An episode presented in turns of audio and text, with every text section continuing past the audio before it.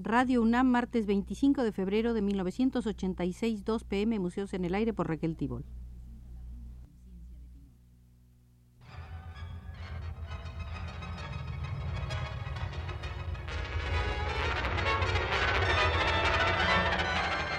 Museos en el Aire.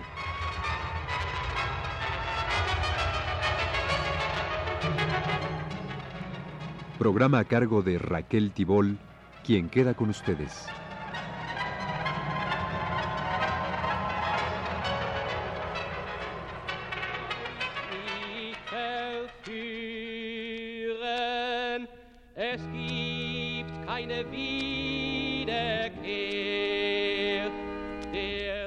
Con motivo de la presentación en el Museo de Arte Moderno de Chapultepec de la gráfica crítica en la época de la República de Weimar, haremos algunas visitas al museo destinado a ese período tan convulso de la historia contemporánea en Europa.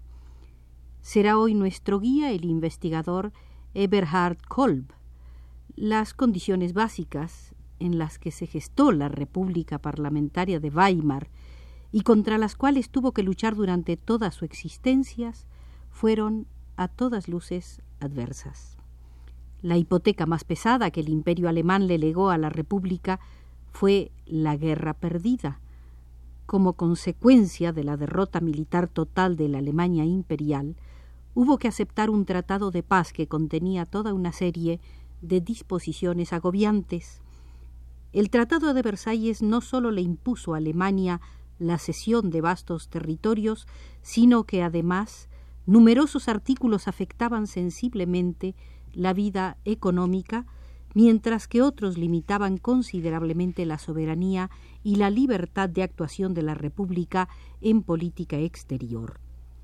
La derrota fue responsabilidad del mando militar y político del imperio, pero quienes firmaron el Tratado de Paz fueron representantes de la joven República y así los partidarios del antiguo orden consiguieron un argumento para desvanecer sistemáticamente la verdadera relación entre causas y consecuencias y para disculpar al imperio.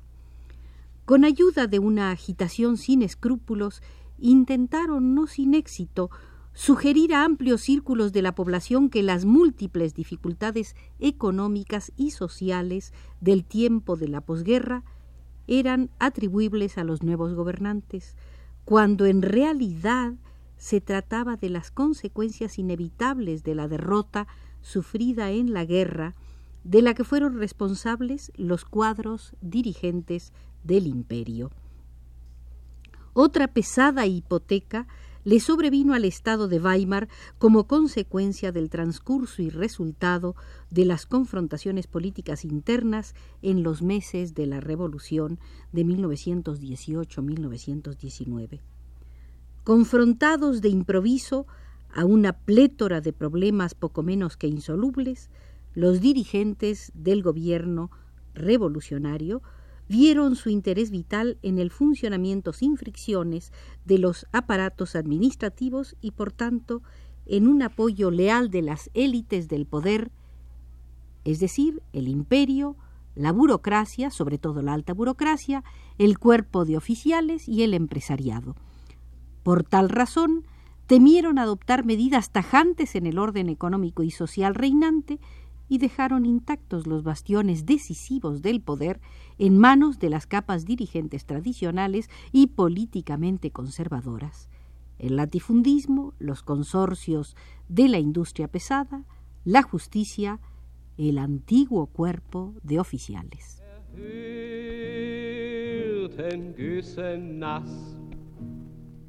Vom Frosteis weißer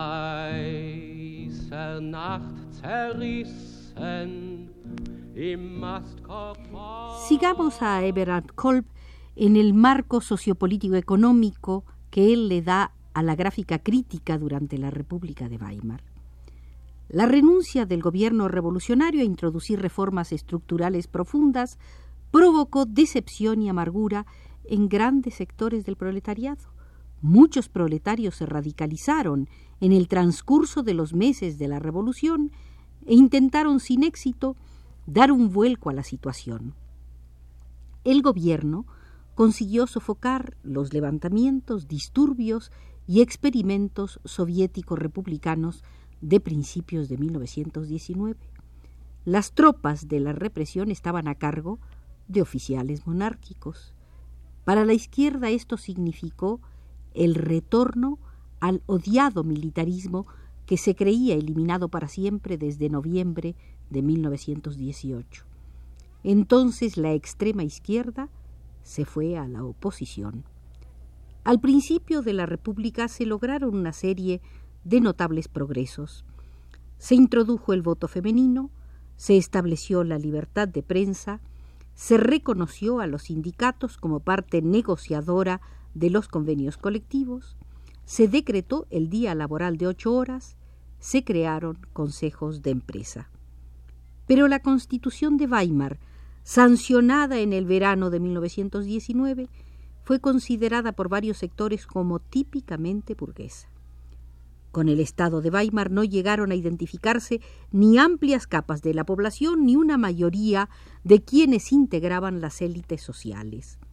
La breve historia de la Primera República Alemana se subdivide en tres fases. En los años iniciales sacudidos por la crisis, entre 1918 y 1923, la República consiguió a duras penas autosostenerse. De 1924 a 1929-30 siguió la fase de una relativa estabilización. A partir de 1930 se produjo la disolución de la República. Al final de este proceso es nombrado Hitler canciller del Reich el 30 de enero de 1933.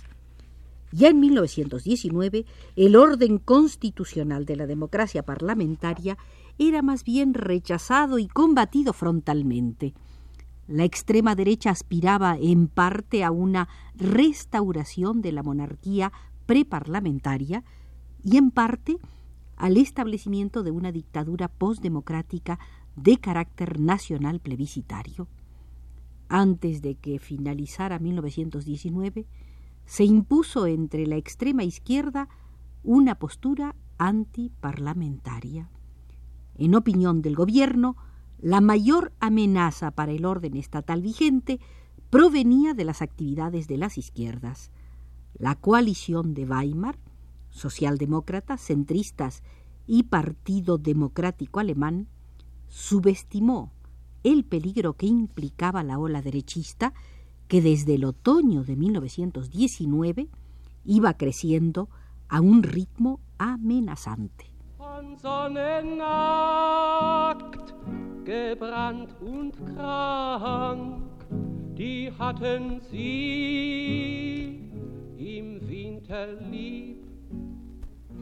En diciembre de 1919, el universitario berlinés Ernst Trohel dijo al hablar hace un año ante estudiantes había que estar dispuesto a afrontar salvajes contradicciones de signo pacifista, revolucionario e incluso idealista bolchevista. Hoy, es decir, en diciembre de 1919, hay que hacerse a la idea de escuchar protestas antisemíticas, nacionalistas y antirrevolucionarias. En ciertas clases de derecho se patalea si se menciona la palabra Constitución. A la ola derechista comenzaron a sumarse empleados y grupos de la pequeña burguesía. La extrema derecha comenzó a fortalecerse en Baviera. Adolfo Hitler hizo ahí sus primeras apariciones llenas de vehemencia como orador propagandista de la un joven partido obrero nacionalista alemán. En 1923 la República se vio sometida a dificilísimas pruebas. La moneda estaba fuertemente deteriorada, pues desde 1914 el gobierno imperial había financiado la guerra a base de un endeudamiento estatal sin contemplaciones. Esta política financiera se prosiguió después de 1918 ya que, dada la crispada situación política interna, era la forma más cómoda de paliar, cuando menos provisionalmente, las cargas económicas y sociales derivadas de la guerra perdida. subsidio familiar, asistencia a los mutilados de la guerra, subsidio de paro, indemnizaciones a empresas industriales en los territorios cedidos u ocupados y otras. Por un dólar había que pagar en 1922 ocho mil marcos. En abril de 1923 el dólar llegó a veinte mil marcos y en agosto de ese año a un millón de marcos por dólar los empréstitos estatales, las hipotecas, las cédulas hipotecarias, los haberes en cajas de ahorro, todo perdió su valor. Junto a esto una serie de gravísimas crisis locales, movimientos separatistas, levantamientos de izquierda y levantamientos de derecha. El golpe dado por Hitler y Ludendorff en Baviera el 9 de noviembre de 1923 fracasó. La República resistió los desafíos y con ánimo vacilante inició una consolidación interior y un replanteamiento de la política exterior.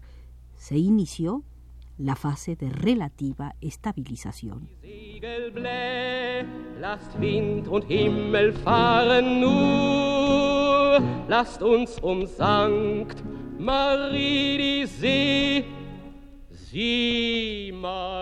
En el periodo de relativa estabilización que va del 24 a principios del año 30, hubo una expansión económica limitada.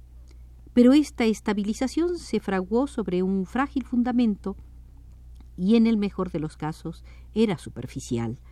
No se logró consolidar el sistema político y socioeconómico de tal modo que la República estuviera en condiciones de hacer frente a cualquier crisis. Precisamente, en estos años se endurecieron los frentes en materia de política económica y social y se acumuló un potencial conflictivo que amenazaba con estallar.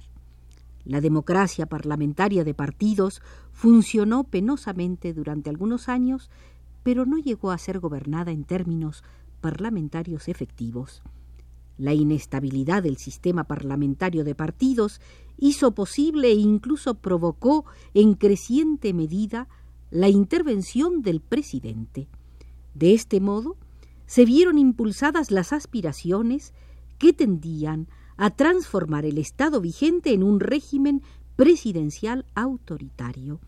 La crítica situación económica y social que se fue agudizando velozmente desde finales de 1929 pudo hacer temblar los fundamentos del Estado de Weimar, debido sobre todo a que el sistema político se vio sometido al mismo tiempo a un proceso de desestabilización.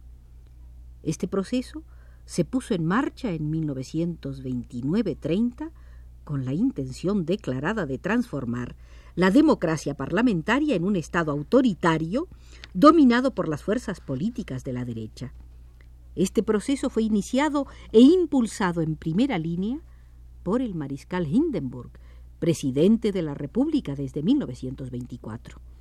Le ayudaba su camarilla personal, así como el mando de la Reichswehr, a las órdenes del general Schleicher.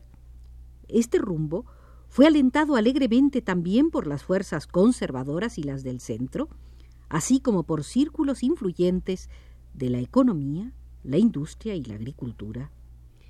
Para aquellos que se aferraron intransigentemente a la idea del Estado autoritario, fue lo más obvio que en esta situación buscaran un arreglo con Hitler y su partido. Los acontecimientos de la segunda mitad de 1932 habían demostrado que los objetivos antidemocráticos y antimarxistas estaban prevaleciendo. La instauración del gabinete de Hitler no se llevó a cabo como golpe de Estado, pero tampoco como asunción de la responsabilidad gubernativa por un gobierno de coalición que disponía de una mayoría en el Parlamento. El gabinete de Hitler fue, como todos los anteriores desde 1930, un gabinete presidencial. Pero, sin embargo, este gobierno entró en funciones bajo unos auspicios muy distintos a los que habían tenido los gabinetes anteriores. Los resortes del poder se hallaban en manos de un hombre que estaba respaldado por un partido de masas que le era totalmente sumiso, así como por una organización paramilitar cuyo número de miembros ascendía a cientos de miles. En todos los años que había durado su lucha sin escrúpulos contra la República de Weimar, no había disimulado nunca su intención de destruirla, eliminar la democracia y oprimir y perseguir sin piedad a todos los adversarios políticos.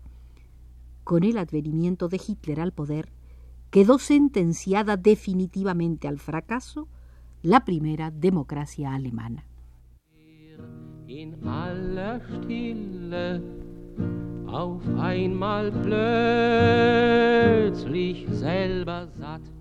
En el Museo de la Gráfica Crítica de la época de Weimar hemos dado un breve marco histórico. En la próxima visita veremos cuán importante fue la producción artística en ese periodo. Hoy fue nuestro guía el investigador Eberhard Kolb y nos acompañó desde los controles Arturo Garro. Este fue Museos en el Aire.